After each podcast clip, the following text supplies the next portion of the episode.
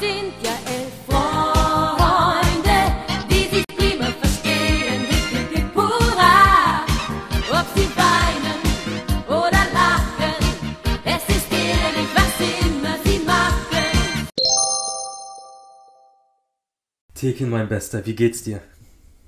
Mikrofon check, alles gut bei dir? Gut, bestens soweit. Äh, Guck mal, Tekin, ich will jetzt nicht unhöflich sein, aber lassen wir doch dieses ganze Smalltalk sein. Ähm, es gab in diesen europäischen Top 5 Ligen am Wochenende so viel zu besprechen. Lass uns einfach loslegen. Let's go.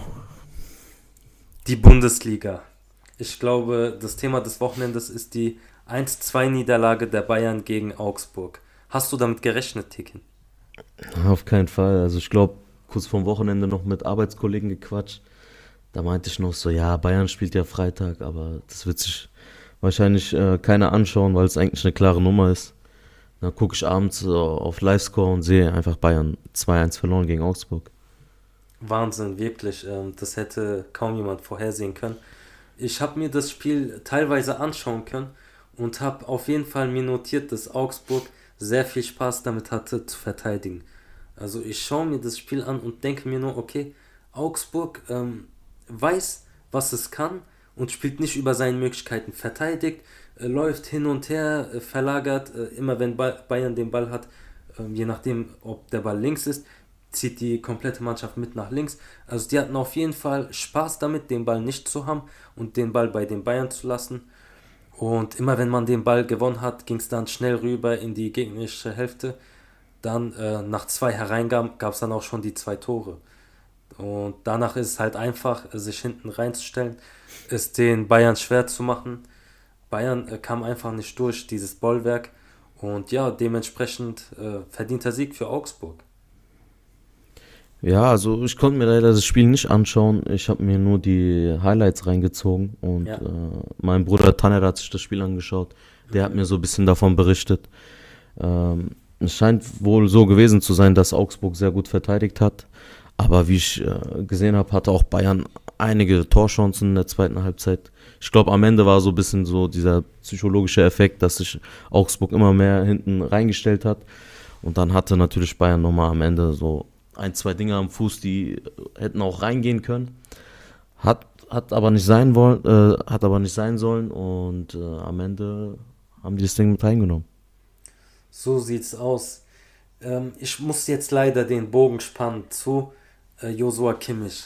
Meinst du, es hat was damit zu tun, dass Josua Kimmich aktuell fehlt aufgrund seiner ähm, ja, Nichtimpfung? Äh, musste ja jetzt in Quarantäne bleiben. Kann es sein, dass das vielleicht etwas Unruhe in die Mannschaft gebracht hat? Weiß ich nicht, aber generell dieses Thema mit Corona, das geht ja mittlerweile, glaube ich, jeden auf den Sack. Ich kann es auch nicht mehr hören, aber eine gewisse Unruhe hat es bestimmt reingebracht in, in die komplette Mannschaft und auch in, in das Umfeld. Aber das war bestimmt nicht der ausschlaggebende Punkt. Ich meine, die, die sind so gut besetzt, die Bayern, die haben auf jede Position Top-Spieler, überragende Spieler. Und ob jetzt ein Kimmich im Mittelfeld spielt oder ein Goretzka oder sonst daran hat es nicht, nicht gelegen, denke ich. Ja, ähm, das Problem ist ja, Kimmich ist nicht der einzige Spieler, der nicht geimpft ist. Es äh, müssen ja immer, wenn einer in Quarantäne geht, die Kontaktperson auch in Quarantäne. Und bei den Bayern sind das doch schon ein paar mehr.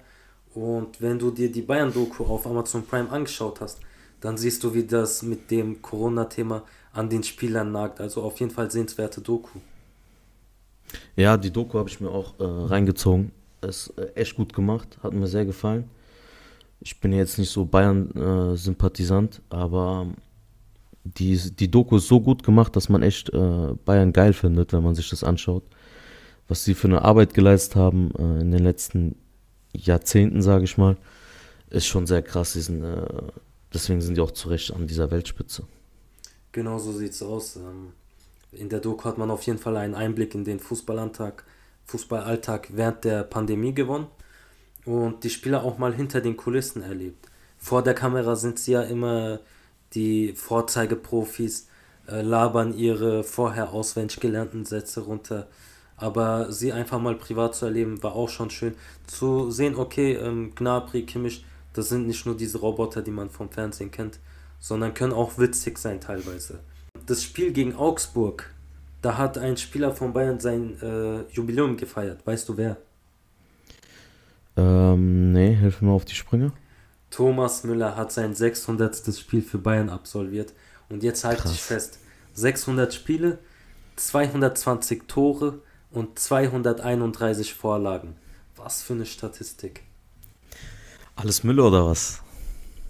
Mehr braucht man auch dazu Ich- nicht zu sagen.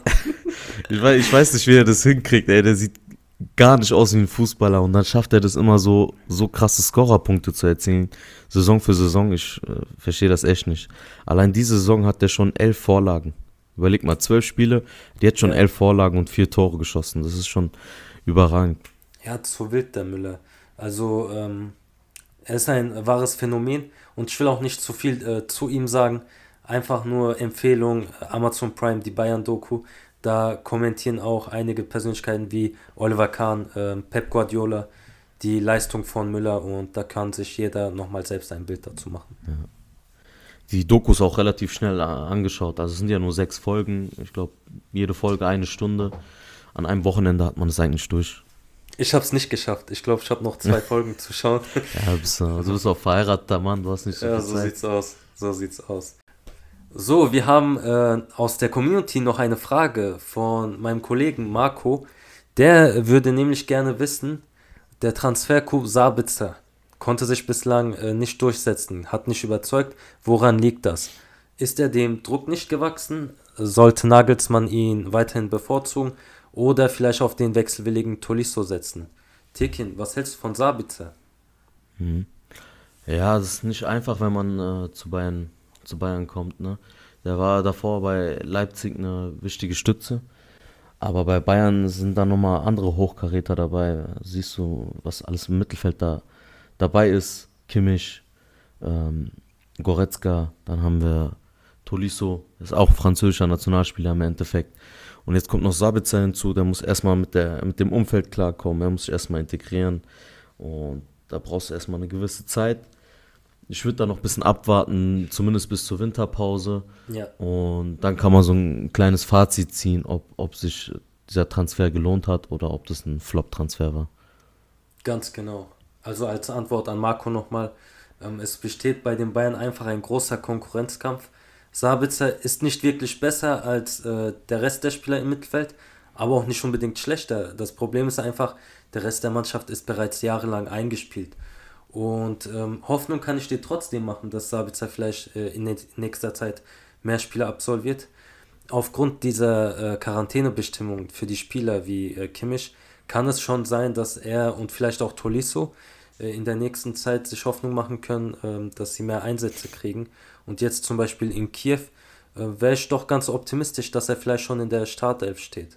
Also äh, werden wir auch Sabitzers Zukunft bei den Bayern weiterhin gespannt verfolgen. Ja, wobei ich denke, dass Sabitzer jetzt nicht geholt wurde für, für die erste Startelf, äh, für, den, ja, für die ersten elf, sage ich mal. Ich glaube, der wurde eher geholt für, für einen breiten Kader. Genau, genau. Ähm, wer keinen breiten Kader hat, ist der Tabellenzweite. Äh, Borussia Dortmund hat sich gegen Stuttgart zu einem 2-1-Sieg äh, mühen können und rückt äh, mittlerweile bis auf einen Punkt an die Bayern ran. Ähm, Was sagst du zu dem Spiel, Tekin? Ja, also die mussten gewinnen. Freitag hat ja Bayern verloren und äh, Samstag musste Dortmund dran. Und ich glaube, die haben ein bisschen so ein, eine gewisse Last auf den Schultern gehabt. Die wollten unbedingt gewinnen, aber irgendwie hat es dann gehapert. Neue Transfer hat endlich getroffen, Malen. Endlich mit Das seinem sehr- ersten Tor. Ja. Ja, auf jeden Fall. Das war ähm, glücklich für Dortmund. Und ähm, aber die haben sich echt schwer getan. Also gegen einen Abstiegskandidaten wie VfB Stuttgart zu Hause hätten die eigentlich dominanter auftreten müssen. Die haben ja sehr, sehr spät, äh, in der 85. Minute, glaube ich, durch Reus, äh, durch Reus, haben die erstes 2-1 gemacht, aber ich glaube, so dreckige Siege gehören dazu. Die sind jetzt auf einen Punkt dran und jetzt äh, spürt äh, Bayern die auf jeden Fall im Nacken. Genau so sieht's aus. Also, du hast es erwähnt, äh, Doniel, Doniel Malen hat sein erstes Tor für Dortmund erzielt. Ähm, ich finde, unabhängig davon wird äh, Erling Haaland trotzdem äh, schmerzlich vermisst. Äh, man hat wirklich das Gefühl, dass Dortmund in seinen Offensivaktionen ständig diesen Stoßstürmer als Abnehmer sucht, der dann die Bälle wirklich eiskalt verwalte, verwandelt. Und ja, Hazard, äh, Reus, Brandt, äh, Bellingham, die spielen sich da die Bälle zu, aber finden im Strafraum selten einen Abnehmer. Also äh, Haaland muss da wirklich zusehen, dass er schnell wieder fit wird, weil sonst kann es eng werden in zwei Wochen gegen die Ja, Bayern. In zwei Wochen ist das Spiel gegen Bayern München. Das kann ja vielleicht Okay, schon krass. die Ablösung vom Tabellenführer bedeuten. Ja, ja, okay. Spielen die zu Hause oder in, in München? Da bin ich überfragt, du. Okay. Weiß ich noch Ähm, nicht. Äh, Ich habe gesehen, Haaland fehlt ja schon äh, über einen Monat, glaube ich. Und klar vermisst du so einen Stürmer. Stell dir mal vor, bei Bayern fällt jetzt Lewandowski für fünf, sechs Wochen aus. Oder Real Madrid äh, muss auf Benzema verzichten. Die kannst du halt einfach nicht so ersetzen. Deswegen sage ich und, immer wieder, lasst euch impfen, Leute. nee, ähm, Ja, du hast schon schauen. Weiß man schon, äh, wann der ungefähr zurückkehren wird, der Haaland? Ich weiß äh, nicht genau, hatte mal was von drei Monaten gelesen, kann aber auch komplett sein, dass ich da Stuss erzähle. Also nagelt mich nicht drauf fest. Okay, okay. Ich hoffe mal, dass er dieses Jahr noch zurückkehrt. Ja, ich hoffe auch, dass dieses Jahr Leipzig noch zurückkehrt. Die sind äh, sang- und klanglos gegen Hoffenheim äh, mit 0-2 untergegangen. Ähm, überraschenderweise, also klar, die Konstanz ist jetzt noch nicht da gewesen, aber ich dachte, gegen Hoffenheim zeigt man vielleicht doch endlich sein wahres Gesicht.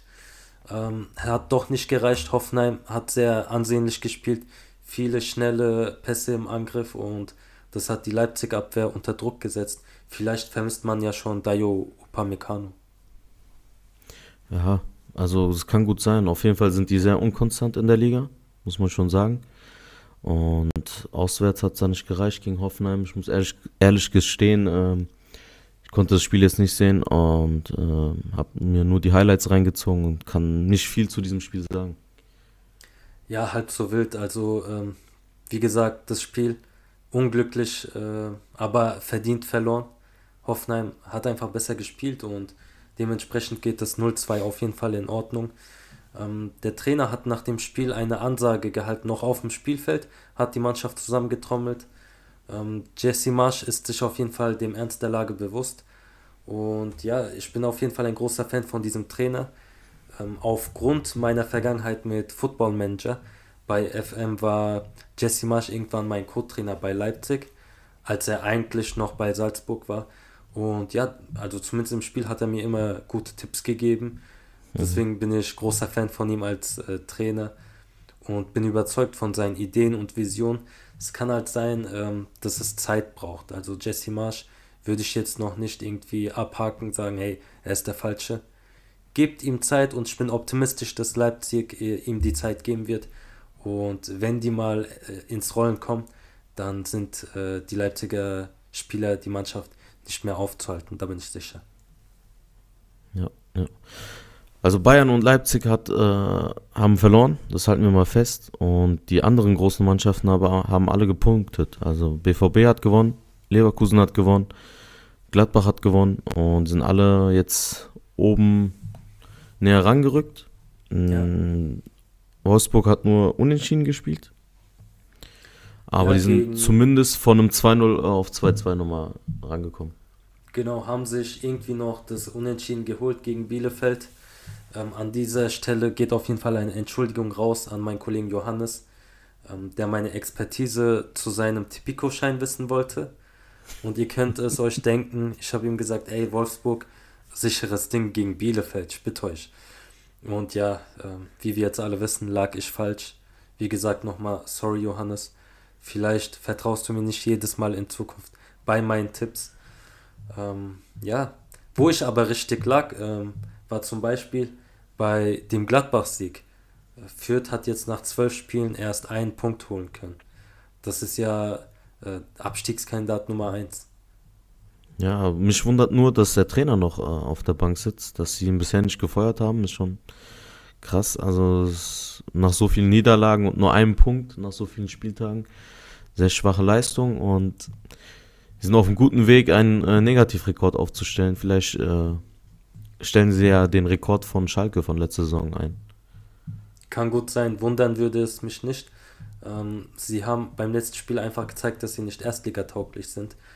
Ähm, ich erinnere mich an das Tor von äh, Neuhaus. Da gab es einen krassen Patzer vom Torwart, der den Ball flach ins Mittelfeld schießt und der landet bei Neuhaus.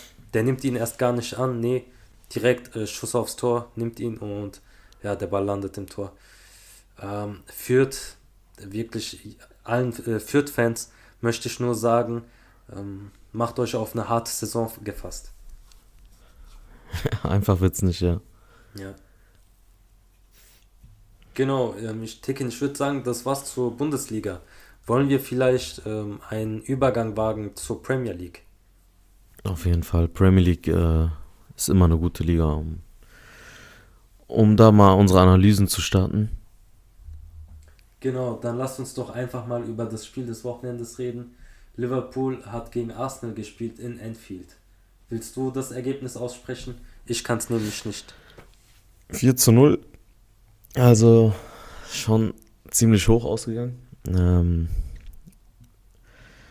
aber ich habe es ehrlich gesagt auch erwartet. Also du hast ja Arsenal sehr gelobt in, in der letzten Folge. Ich habe ja gemeint, gut, die haben jetzt eine Siegesserie hingelegt, aber gegen die großen Clubs, da fehlt noch ein Riesenstück. Und das wurde jetzt am Wochenende unter Beweis gestellt. Also 4 zu 0, gar keine Chance gehabt. Äh, schön Chup-Chup gemacht mit denen. so sieht's aus, ey. Ähm, ich will auf jeden Fall erstmal Liverpool loben. Klasse Leistung. Wie gewohnt, also vorne Salah, Mane, äh, der ganze Angriff, Diogo Jota, die funktionieren, äh, sind von Klopp perfekt aufeinander abgestimmt worden. Die Trainingsanweisungen, die kommen sofort an und werden von den Spielern letztlich nahtlos übernommen und ja, äh, wenn der Spieltag da ist, dann setzen die das auch um. Ich will aber trotzdem sagen, dass Arsenal äh, sich jetzt keine Sorgen machen sollte. Sie sind trotzdem auf einem guten Weg. Von dieser Klatsche wird die junge Mannschaft auf jeden Fall dazulernen und ich bin sicher, es wird eine weiterhin positive Entwicklung geben. Ähm, man muss halt auch aufpassen. Also Arteta verlangt immer sehr viel von seinen Spielern darf aber nicht zu früh zu viel erwarten. Ich meine, das sind teilweise noch sehr junge, talentierte Spieler. Ähm, da braucht es an Erfahrung, an Reife und ich bin sicher, mit so einer Klatsche wird man äh, dazu reifen, dazu lernen und in Zukunft anders bei solchen Topspielen äh, mit umgehen. Und deswegen ähm, bin ich optimistisch, dass Arsenal noch die Kurve kriegt nach so einer Niederlage. Ich weiß nicht, also schauen wir mal, aber zu Liverpool muss man auf jeden Fall sagen, die waren sehr, sehr stark, sehr hoch gepresst und sehr aggressiv gewesen. Die haben, die haben Arsenal gar keine Luft gelassen. Und ziemlich überfordert war auf jeden Fall euer linker Verteidiger, Tavares. Der hatte gar keine Chance gegen Salah, der wurde nur angelaufen, auch einige Bälle äh, versprungen, viele Fehler gemacht. Und das war ja nicht Arsenals erste hohe Niederlage gegen so gegen so einen starken Verein. Ihr habt ja schon gegen City verloren gehabt. Da war es auch, glaube ich, 5-0 sogar, oder? War doch sogar noch höher. Genau, genau. Gegen City schon am Anfang, auch Chelsea. Also die ersten paar Spieltage, dann gab es noch die Niederlage gegen Brentford. War nicht ganz einfach, aber danach hat man sich gefangen. War zuletzt zehn Spiele ohne Niederlage und hat gut gepunktet. Jetzt, wie gesagt, ähm, Liverpool äh, war zu erwarten einfach Mund abwischen, weiter geht's. Ja. Solange man die Punkte gegen die anderen holt, bin ich noch optimistisch, dass man ähm, Europa erreicht und das ist auf jeden Fall ähm, der Schritt in die richtige Richtung, nachdem man das letzte Saison nicht geschafft hat. Und solange man auch äh, zum Beispiel vor Manchester United landet, bin ich zufrieden. Manchester United, ja. ich habe es angesprochen. Ähm, da gab es am Wochenende eine 4-1-Klatsche gegen Watford und das hat in einem ja in einer Trainerentlassung geendet. Ole Gunnar Solskjaer wurde endlich vor die Tür gesetzt. Tekin, was willst du zu dieser Personalie sagen? Ja, also kam viel zu spät. Also früher oder später hätte er sowieso gefeuert werden müssen. Ich weiß nicht, warum die jetzt so lange gewartet haben. Ähm, letztendlich haben die jetzt 4-1 kassiert und äh, er wird gefeuert. Überne übernehmen tut erstmal äh, Carrick und Fletcher. Und ja. jetzt stellt sich die Trainerfrage. Ich weiß nicht, was, was denkst du, wer kommen wird? Also, ähm, bei Solskjaer war es ja damals schon so, dass er Interimstrainer war. Und nach einigen erfolgreichen Spieltagen dachte sich die Vereinsführung, okay, weißt du was, wir geben dir diesen Vertrag. Dann bist du unser fester Trainer. Und ich habe die Sorge, dass sie das vielleicht wieder bei Fletcher und Carrick so machen könnten. Ähm, junges Trainerteam, die man ja aber auch als Assistenten von Solskjaer kennt. Die waren ja jetzt die ganze Zeit schon bei der Mannschaft. Und ähm, ich würde das auf jeden Fall hinterfragen. Macht es überhaupt Sinn, dass du die Assistenten vom äh, Hauptcoach einfach jetzt übernehmen lässt? Ich meine, die waren ja auch immer beim Training, haben Anweisungen abgehalten, die Offensive, Defensive abgestimmt. Und ähm, Solskjaer war da auf jeden Fall nicht der einzige Verantwortliche. Auch Fletcher und Carrick sind zu kritisieren. Ähm, für mich macht es keinen Sinn, da jetzt die beiden als Interimstrainer-Team zusammenzustellen. Ja. Gut, als einziger Kandidat fällt mir ehrlich gesagt nur Zinedine Zidane ein. Und ja. bisher, schau, ich weiß nicht, ob, der, ob er sich halt so eine Herausforderung, ob er so eine Herausforderung annehmen möchte, so eine schlechte Mannschaft zu übernehmen, obwohl es eigentlich auch ein geiler Anreiz für ihn wäre, in der Premier League mal zu arbeiten, gegen so große Mannschaften. Vor allem, wenn du wieder mit Cristiano Ronaldo arbeiten darfst. Und ähm, ich muss aber auch sagen, ich habe äh, in letzter Zeit die Boulevardblätter etwas geblättert und äh, scheinbar ist es so, dass sie dann es nicht eilig hat. Ähm, der würde gerne bis zum Sommer warten und deswegen wäre er vorerst keine Option. Mal sehen, ob äh, jetzt Fletcher und Carrick übernehmen und es bis zum Sommer weitertreiben und vielleicht würde dann sie dann übernehmen. Wer sich jetzt äh, in den letzten ein, zwei Tagen selbst ins Gespräch gebracht hat, ist scheinbar Pochettino ähm, dessen Entourage soll jetzt in Kontakt gewesen sein mit den Manchester United Verantwortlichen. Ähm, der Pochettino scheint aktuell nicht ganz so zufrieden zu sein bei Paris. Da mischt sich wohl der Sportdirektor Leonardo zu sehr in die Angelegenheiten des Trainers ein. Und ähm, muss ich aber auch zu sagen, bei Manchester United darfst du nicht erwarten, dass du alle Freiheiten kriegst. Ähm, auch Brandon Rogers äh, war teilweise eine Option oder auch äh, Ralf Rangnick, aber das sind ja alles Kandidaten, die wollen nicht nur die Macht über die äh, Taktiken, über die Strategien, über die Spieler, sondern auch natürlich ein Wörtchen bei den Transfers mitreden. Und das ist bei Manchester United immer so eine Sache. Ähm, die Verantwortlichen wollen da scheinbar so ein Ja-Sager. Und den hatten sie in Ole Gunnar Solskjaer. Deswegen war der wahrscheinlich auch so lange da. Und den haben sie in Fletcher und Carrick. Äh, mal sehen, wie lange der Vorstand dieses Spiel noch mitmacht oder vielleicht irgendwann auf die Vernunft hört und sagt, okay, äh, wir geben Trainern wie Pochettino, Sidan oder zum Beispiel Rogers die Macht und vertrauen dem Trainer. Mhm. Okay, wobei ich bei Pochettino nicht glaube, dass er jetzt Paris äh, verlassen wird. Er hat ja noch einen gültigen Vertrag und ich glaube, der hat da noch was vor. Wäre ich mir nicht so sicher. Also erinnere dich an diese Worte, wenn es irgendwann heißt, hey, Pochettino hört auf. Ähm, ich glaube, diese Gerüchte mit Leonardo, dass da anscheinend so der Haussegen äh, schief hängt, da ist was dran, weil ich das jetzt schon von mehreren unabhängigen Quellen gehört habe. Äh, man wird mhm. das letztlich verfolgen müssen. Ja, nicht, dass du da hier irgendwelche Gerüchte wieder auspackst. Ja gut, ähm, so tickt die Fußballwelt, ne? Ähm, ja. Es wird immer geredet über die Vereine. Aus äh, Manchester kennt man noch einen Verein. Manchester City. Ähm, am Wochenende mit einem ungefährdeten Sieg gegen Everton kann man auch kurz erwähnen. Ähm, es ist das gewohnte Spiel mit Pep Guardiola, Ballbesitz, äh, souverän dominiert und dann 3-0. Ähm, ein Tor würde ich noch gern hervorheben. Rodri äh, mit einem Pfund aus der Distanz. Ich glaube, das hätte Roberto Carlos auch nicht besser machen können. Ja, klasse Tor auf jeden Fall. So ein Weitschuss ist man auch nicht so gewohnt von Rodri. Also ich habe von ihm noch nicht so ein Tor gesehen gehabt. Ja, sollte sich wirklich jeder von euch nochmal anschauen. Auf YouTube findet man das Tor. Ähm, es war ein geiles Ding. Ja. Ähm, also eigentlich City und Chelsea kann man schnell abhaken. Beide souverän 3-0 gewonnen. Einfach, äh, die sind sehr gut in Form und marschieren da vorne weg. Ja, Chelsea hat da auf jeden Fall ein Ausrufzeichen an die Konkurrenz gesendet. Es ist eine Sache, gegen Everton zu gewinnen, wie City, aber auch nochmal eine andere, wenn du gegen Leicester 3-0 gewinnst. Ich glaube, damit hat Chelsea auf jeden Fall seine Meisterschaftsambition äh, gefestigt. Wenn man sich das Spiel anschaut, äh, merkt man, okay, die Laufwege der Spieler stimmen einfach. Jeder hat eine ganz bestimmte Absicht. Es werden Wege für die Mitspieler freigemacht, gegnerische Abwehrreihen auseinandergezogen, geöffnet und dann die Stürmer mit den äh, steilen Hereingaben gefüttert. Ich glaube, ähm, das wird auch in Zukunft noch Spaß machen zuzusehen. Vor allem, wenn noch Lukaku zurückkehrt von seiner Verletzung.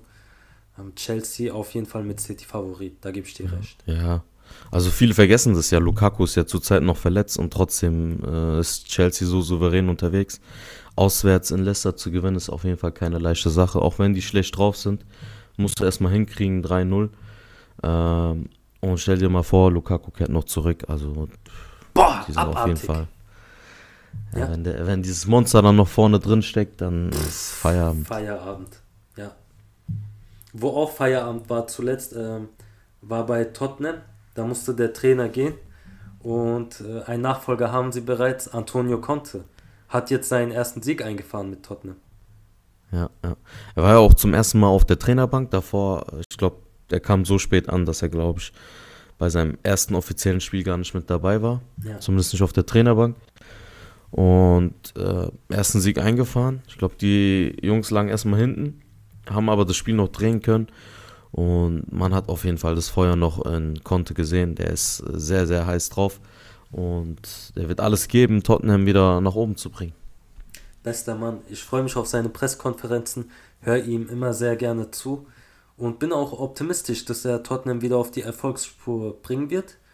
Aber man muss auch sagen, es wird ein weiter Weg bis dahin. Ähm, wenn man sich den Rückstand auf die Top-Teams anschaut, Chelsea, City, da funktioniert alles schon. Ähm, vielleicht wird man den Rückstand auf Manchester United aufholen können, vielleicht sogar auf Arsenal, aber ähm, die Ambitionen mit Conte äh, gehen eigentlich Richtung Meisterschaft und ähm, ich glaube, aktuell darf man noch nicht äh, darüber nachdenken. Nee, das, also davon sind wir auf jeden Fall noch weit entfernt.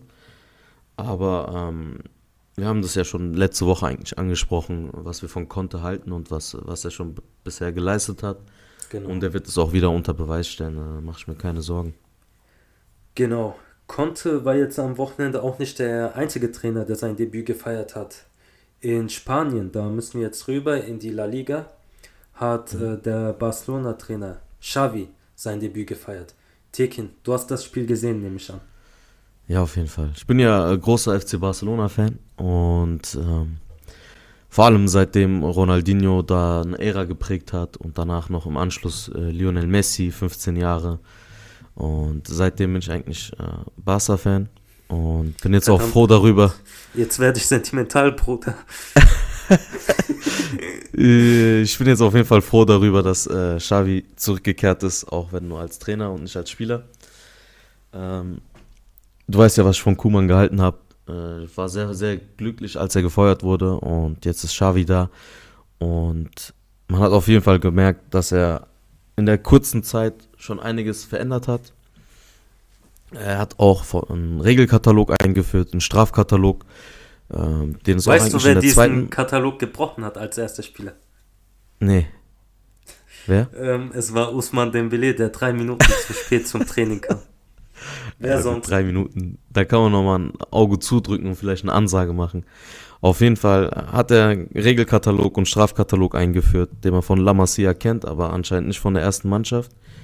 In, der Jugendmannschaft, in den Jugendmannschaften gibt es das und auch in der zweiten Mannschaft. Und ich glaube, der will jetzt erstmal so ein bisschen auf Ansage ein bisschen reinkommen und äh, für Disziplin sorgen.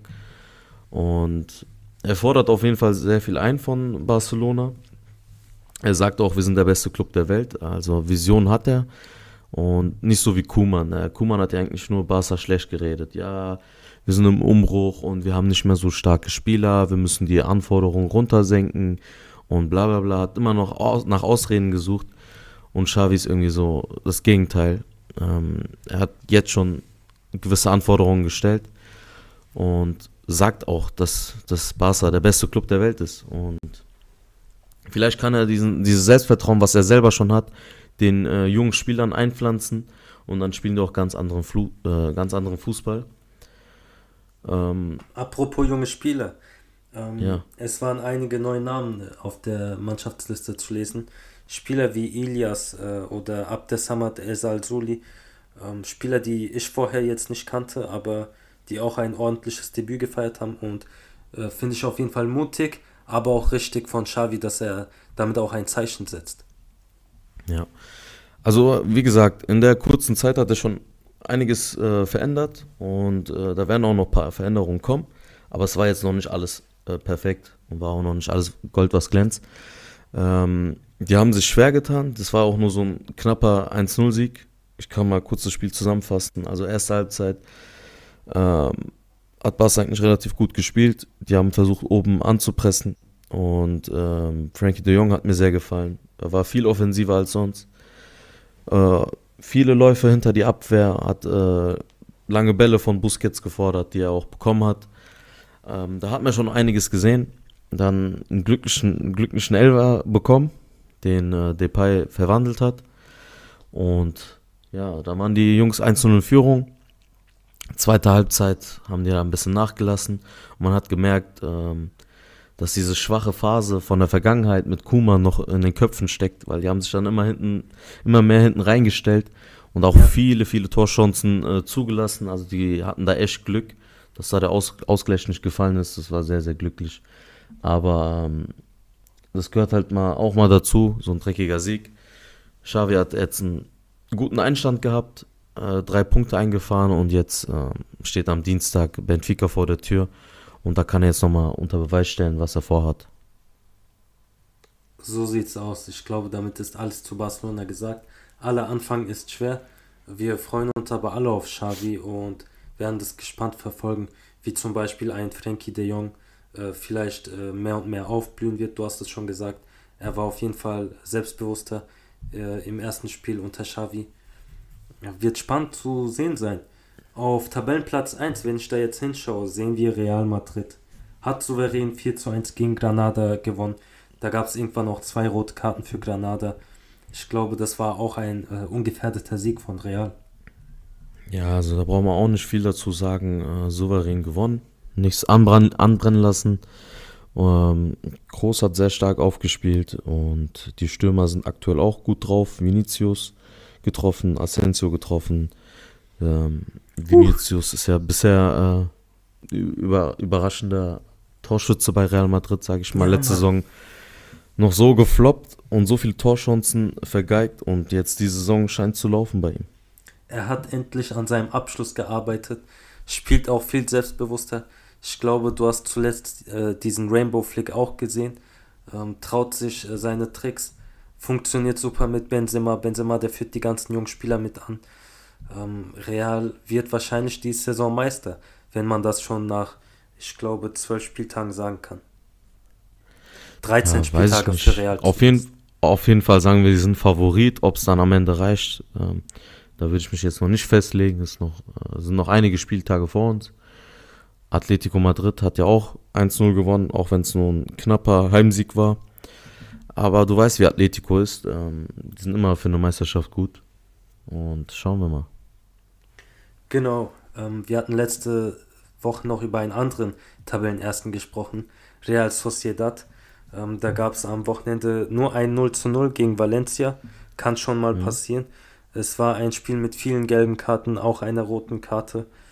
Ähm, ich glaube, wir müssen uns in Zukunft öfter auf diese ja, Unkonstanz äh, von Real Sociedad gefasst machen. Ja, aber zumindest haben sie nicht verloren. Also, ähm, die haben, wie gesagt, bisher nur eine Niederlage, sind oben noch mit dabei. Ähm, ein Punkt hinter Real Madrid. Allerdings hat auch Real nur 13 Spiele, Real Sociedad 14. Ähm, aber die könnten eigentlich einen Champions League Platz erreichen. Also, ich, ich schreibe denen da gute Chancen aus. Sei ihnen gegönnt. Äh, wem ich es auch gönne, ist Atletico Madrid. Haben sich jetzt zu einem 1-0 äh, mühen können. Ja, habe ich ja vorhin eigentlich schon erwähnt. Ähm, knapper 1-0-Sieg. Ähm, die haben es in der 87. Minute dann geschafft äh, durch einen Eckball. Äh, so typisch Atletico Madrid eigentlich. Äh, aus dem Spiel heraus hat es dann nicht gelingen, äh, gelingen wollen. Aber am Ende eine Standardsituation und dann gewinnst du 1-0 und holst die drei Punkte. Und äh, Nächster Spieltag geht es auswärts gegen Cadiz. Da sollten eigentlich auch drei Punkte drin sein und dann könnten die vielleicht eine Serie starten. Ja, ich äh, schaue Atletico Madrid normalerweise nicht gerne zu, einfach weil das Spiel ja eher kämpferisch ausgelegt ist. Aber ich würde gerne mal eine Empfehlung aussprechen und eine Lanze brechen für Rodrigo de Paul. ähm, ist im Mittelfeld beheimatet, spielt einfach nur sexy. Also wirklich, schaut euch seine langen Bälle an, sein Zweikampfverhalten, sein Stellungsspiel. Ähm, Vorzeigeprofi. Das sollte man wirklich jedem jungen Spieler im Mittelfeld, äh, jedem äh, Spieler in der Nachwuchsabteilung mal zeigen, einfach, dass man von diesem Spieler lernen kann. Sag ich auch dir, Tekin, schau mal das nächste Spiel einfach nur auf Rodrigo de Paul, Kicker. Ja, ich habe den auf jeden Fall auf dem Schirm. Ich habe ja auch die Copa America äh, zuletzt verfolgt und da war ja auch eine Genau. wichtige Stütze. Für Argentinien Und- auch, ja. Und dann hat äh, der Trainer von Atletico Madrid, ist ja auch Argentinier, der hat natürlich dann direkt zugeschlagen und hat den zu äh, Atletico Madrid geholt. Und der war auf jeden Fall sehr, sehr wichtig beim äh, Copa America-Sieg mit Messi zusammen. So sieht's aus. Willst du noch was zur La Liga ergänzen? Nee, von meiner Seite aus war es das eigentlich. Gut, dann äh, gehen wir einfach mal rüber zur Serie A nach Italien. Da gab es auch ein krasses Spiel am Wochenende. Ähm, es gab tatsächlich sogar zwei Spiele, die sehr sehenswert waren. Einmal äh, Florenz gegen Milan. Da gab es ein 4 zu 3 für Florenz. Und ich würde fast sagen, das war das Spiel äh, Vlahovic gegen Ibrahimovic. Ja. Wir haben uns ja äh, vor, der, vor der Aufnahme hier haben wir uns ja ein bisschen ausgetauscht und äh, lustigerweise hatten wir beide denselben, äh, dieselbe Notiz gemacht, Vlahovic gegen Ibra, Ibra Kadabra. Am Ende Vlahovic und Florenz äh, 4-3 gewonnen. Ähm, sehr, sehr interessantes Spiel gewesen. Viele Tore und ähm, was sagst du zu AC Mailand, dass sie äh, gegen Florenz so viele Tore kassiert haben? Ähm, krass, hat mich überrascht. Also äh, gegen Vlahovic kann man schon mal ein paar Tore fressen. Der ist wirklich super in Form diese Saison. Ich habe es auch letzte Woche gesagt, der wird da nicht lange bleiben.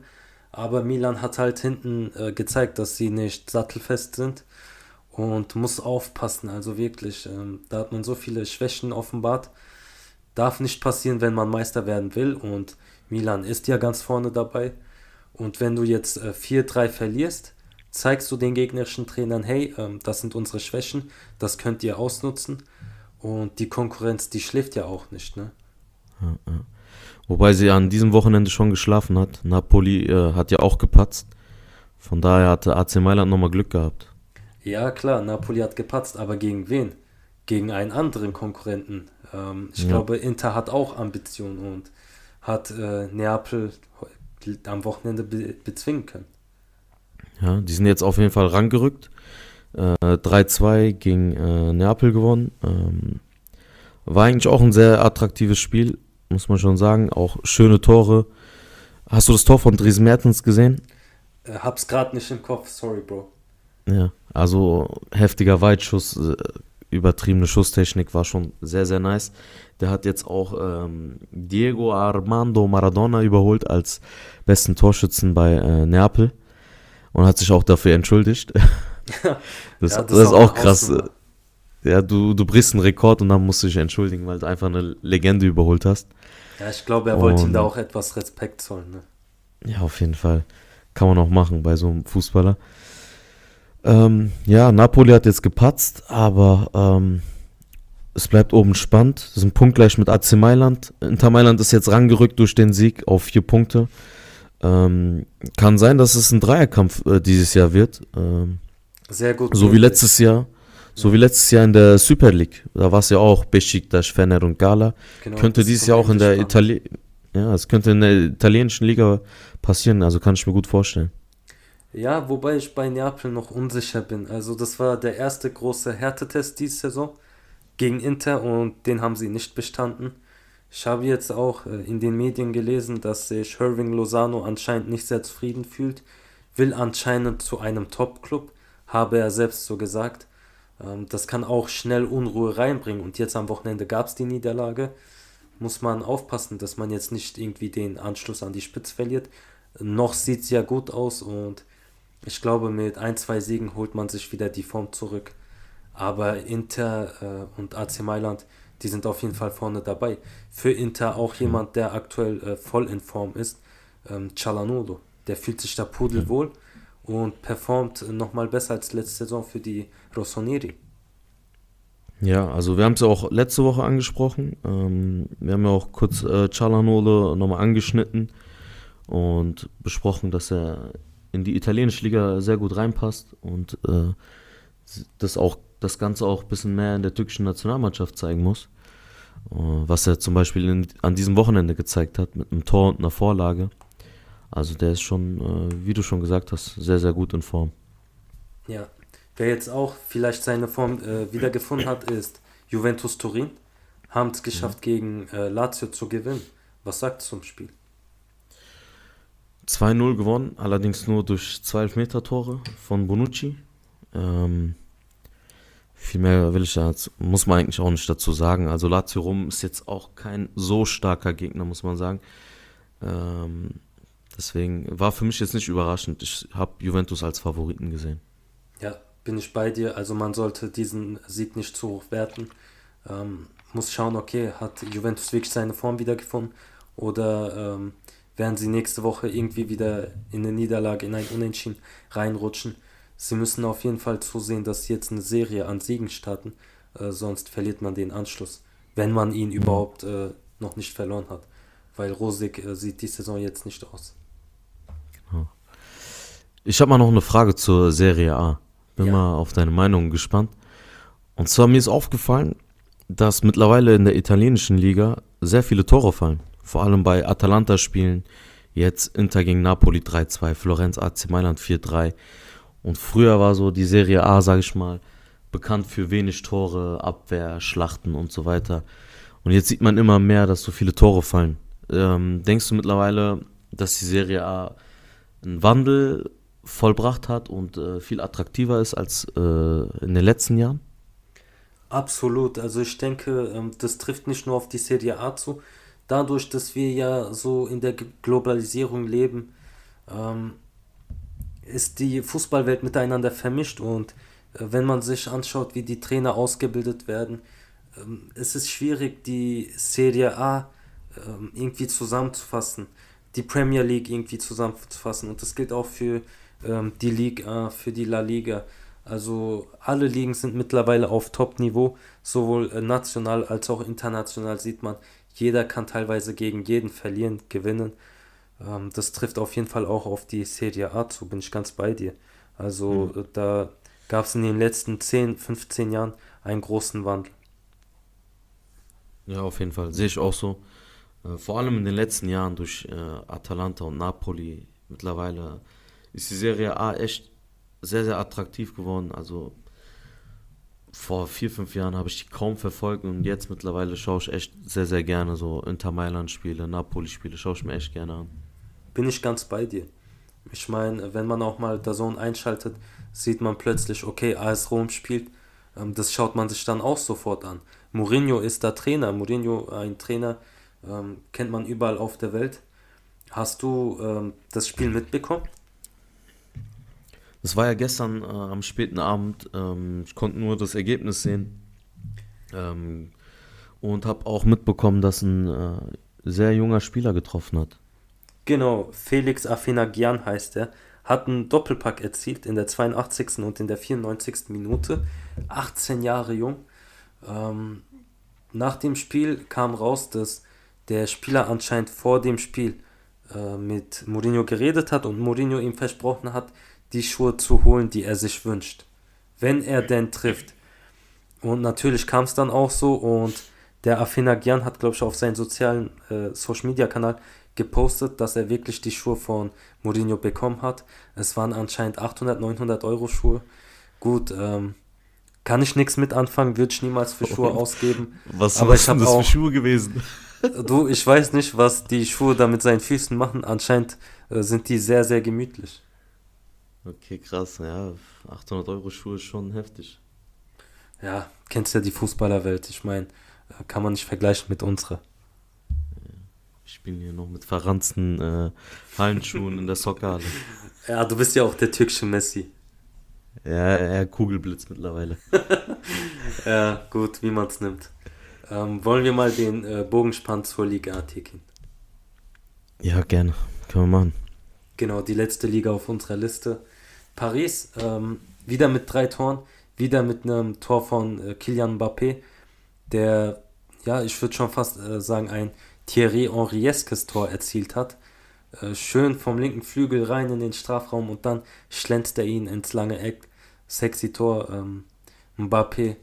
Für mich immer wieder schön anzusehen, wie er, ja, dieses Talent von Thierry Henry äh, wieder zeigt. Also ich erkenne da jetzt mal Henry wieder. Wie siehst du das? Ja, ähm, schließe mich äh, auf jeden Fall an. Ich habe das Spiel zusammen mit meinem Bruder geguckt, Ah ja.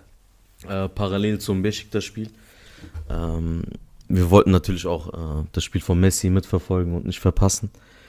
Ähm, Mbappé auf jeden Fall heftiger Spieler. Ähm, diese Sprints sind unglaublich, also wie schnell der ist und wie er dann noch mit in dieser Geschwindigkeit mit dem Ball umgeht.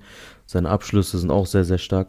Aber wir hatten ja auch letzte Woche Paris kurz analysiert und hatten ja eigentlich auch gesagt, dass, äh, dass, die, dass die Einzelspieler eher das, äh, die Siege einholen. Und das war auch ein bisschen so diese, diese Woche. Die hatten zwar in der ersten Halbzeit einen äh, Chancenplus, aber es war jetzt keine krasse Dominanz. Messi war sehr, sehr spritzig, war sehr gut drauf. Also einer seiner besten Spiele gemacht bei Paris. Hat viele, ähm, viele Torchancen eingeleitet. Und sag es. Sag es. Nein, nein, nein, das kommt noch. Okay. Der hat äh, selber ein, zwei äh, Torchancen versemmelt, beziehungsweise der Torhüter Alban Lafont, ich hoffe, ich spreche es richtig aus, ja. hat sehr stark gehalten, äh, gehalten für Nantes. Und mein Bruder Tanner hat mir auch mitgeteilt, dass, äh, dass er den Torhüter kennt. Ich habe auch mal ein bisschen dann recherchiert. Der war mit 16 Jahren schon Stammkeeper beim FC Toulouse. Krass. Also anscheinend ein sehr talentierter Keeper. Ähm, hat mir sehr gefallen, hat zwei sehr gute Schüsse von Messi rausgeholt. Aber Messi hat es dann am Ende doch geschafft, ähm, auch wenn es äh, sehr spät war. Äh, gegen Ende des Spiels hat er dann endlich getroffen. Klasse Tor von Messi, so wie man ihn kennt. Hat das Spiel entschieden am Ende. Auch wieder irgendwo ein Solotor und nicht wirklich schön herausgespielt, wie man es Ja. eben von Paris gewohnt ist. Ja, also Paris, wie gesagt, ähm, das war keine krasse Dominanz. Vor allem in der zweiten Halbzeit, das Spiel plätscherte so vor sich hin. Dann dachte sich Navas so, ja komm, lass ein bisschen Action reinbringen. Ich sprinte mal raus aus meinem Strafraum, renn mal in die Rippen des Gegenspielers rein und kassiere rote Karte.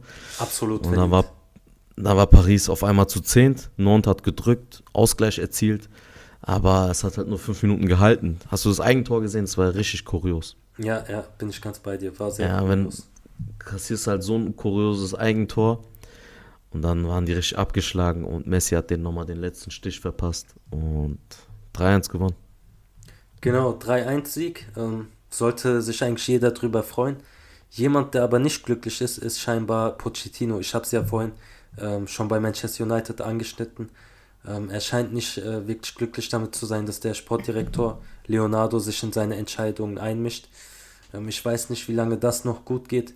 Wenn man die Mannschaft anschaut, sie holen die Siege, sie holen die Punkte, aber schön anzusehen ist es nicht wirklich. Und wenn es jetzt wieder mit der Champions League äh, nicht klappt, dann denke ich, war es das auch schon mit diesem, mit der Zusammenarbeit von Pochettino und Paris. Vielleicht fühlt sich Pochettino doch in England wohler und landet irgendwann bei Manchester United.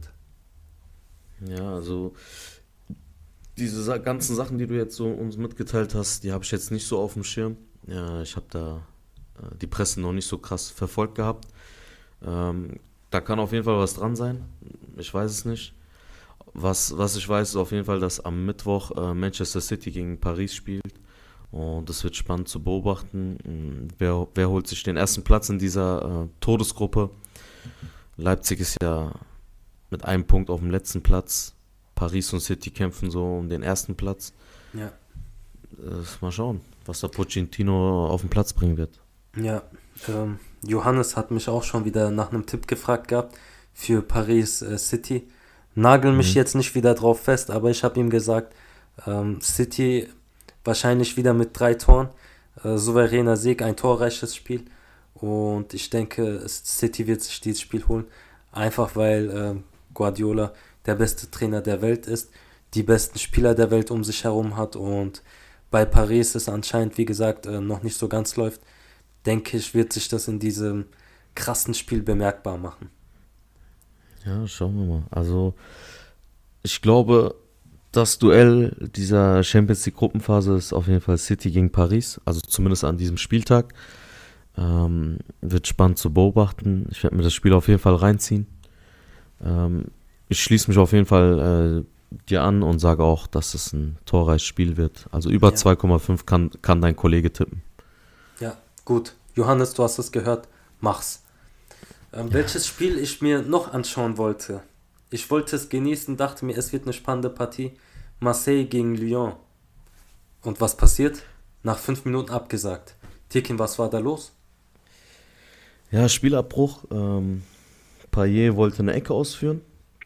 Mm, Und die Fans, gerade wo er so den Ball gerichtet hat, sage ich mal, äh, haben die Fans ihm eine halbvolle Wasserflasche gegens Gesicht geworfen.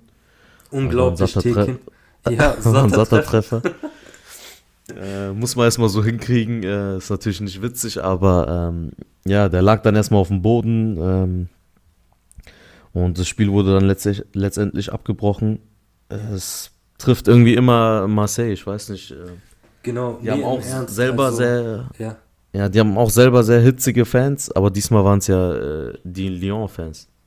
Genau, ähm, was ist da los? Ich meine, vor drei Monaten hatten wir schon das Spiel von Marseille gegen Nizza, das Skandalspiel, wo am Ende Payet äh, von den Fans abgeworfen wurde und jetzt drei Monate später selbes Spiel, äh, wieder Marseille beteiligt und wieder wird Payet äh, von den Gegnern abgeworfen. Es ist einfach unglaublich.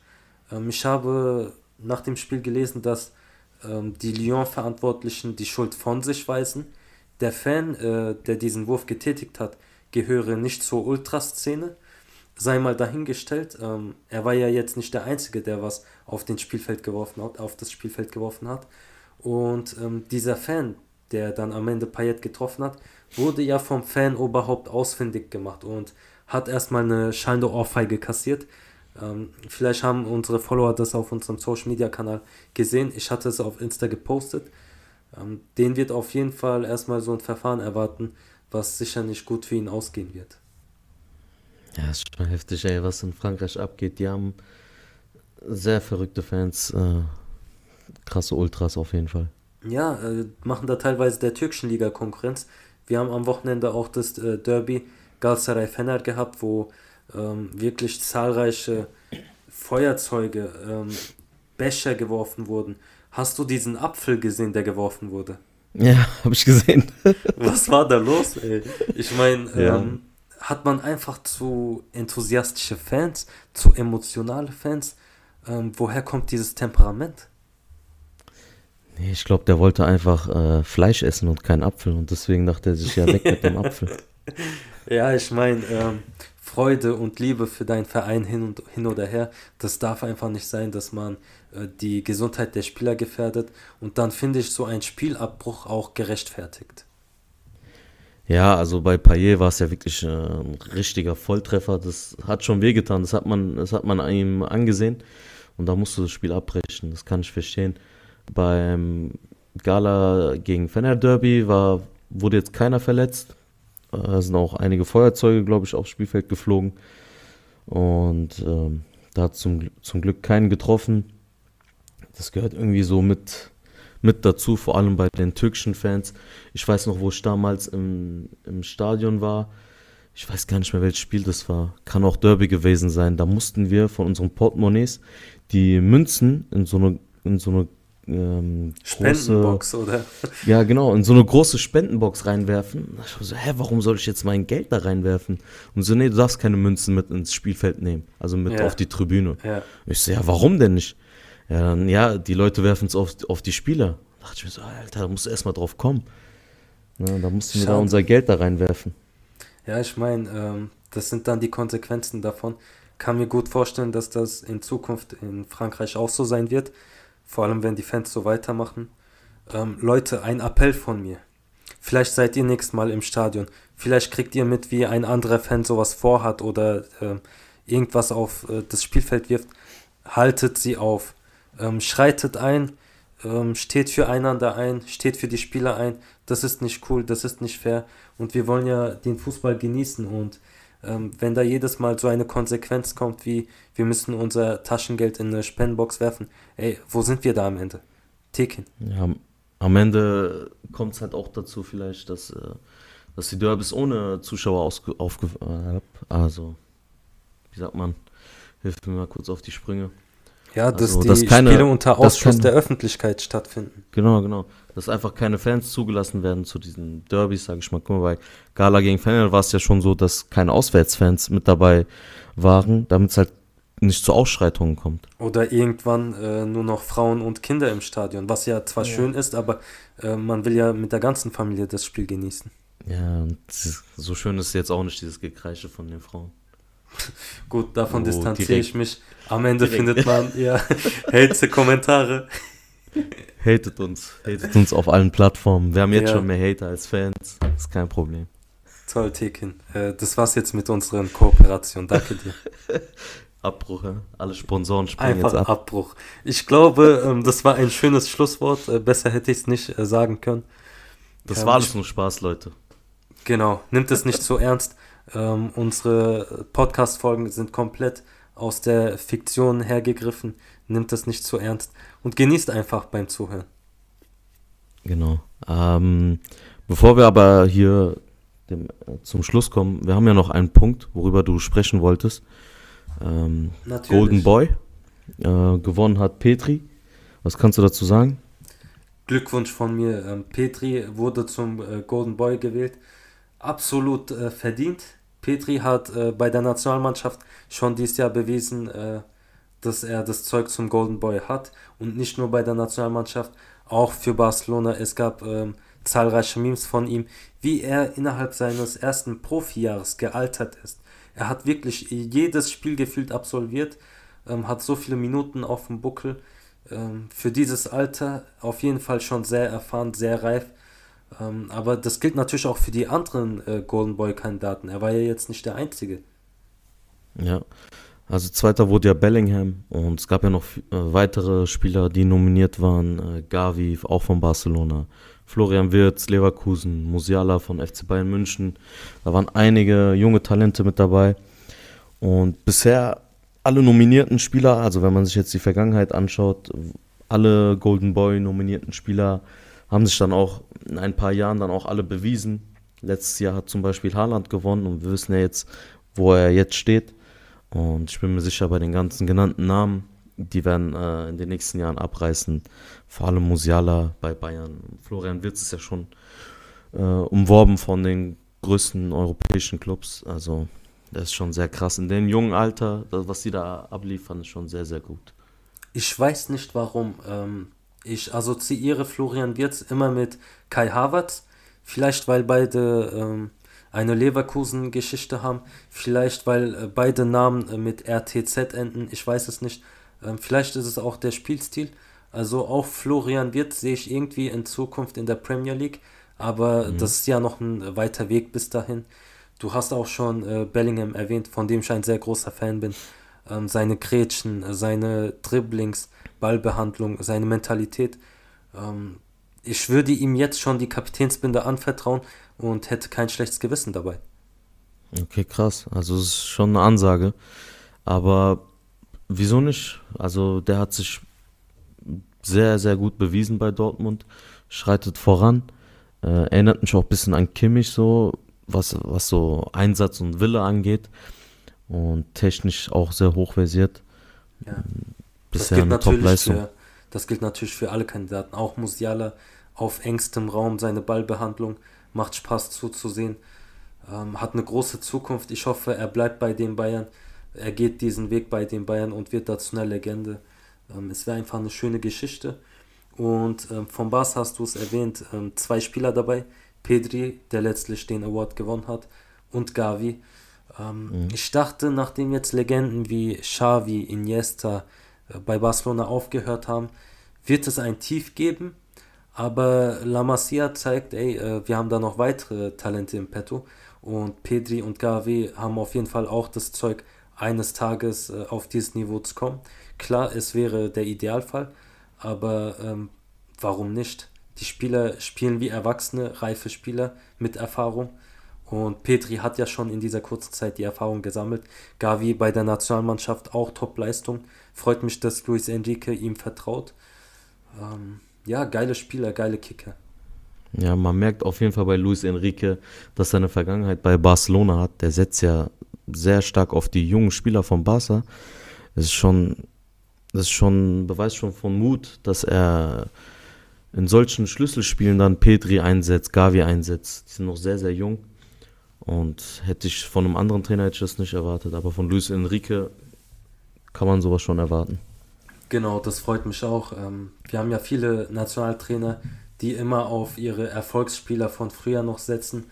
Wenn man dann schaut, zum Beispiel ein Joachim Löw, der immer auf die alte Generation vertraut hat, ähm, wo er vielleicht den Übergang zu den Talenten verpatzt hat. Und dann, wenn er es versucht, ist es dann doch falsch, weil dann Spieler wie Hummels und Müller doch in den Verein aufblühen. Es ist schwierig, auch für einen Nationaltrainer. Zwar haben sie nicht so viele Spiele wie die Vereinstrainer, aber ähm, ja, nächstes Jahr steht ja die WM an. Dann werden wir sehen, was diese Spieler in ihren jeweiligen Nationalmannschaften reißen werden. Genau. So, dann kommen wir so langsam zum Ende. Oder hast du noch was, Sonnet? Tekin, das war's von mir. Ich bedanke mich bei dir dafür, dass du zu später Stunde noch mitgemacht hast. Ähm, Da, wir haben ich auf danke jeden dir, Fall Bruder. sehr viel dazugelernt, auch durch deine Expertise. Ich hoffe, die Fans hatten auch Spaß, unsere Zuhörer. Ja, das hoffe ich auch. Und ähm, wir können ja schon mal die nächsten Folgen anteasern. Zumindest die nächste Folge. Morgen und übermorgen steht ja äh, Champions League an. Donnerstag äh, UEFA Euro League.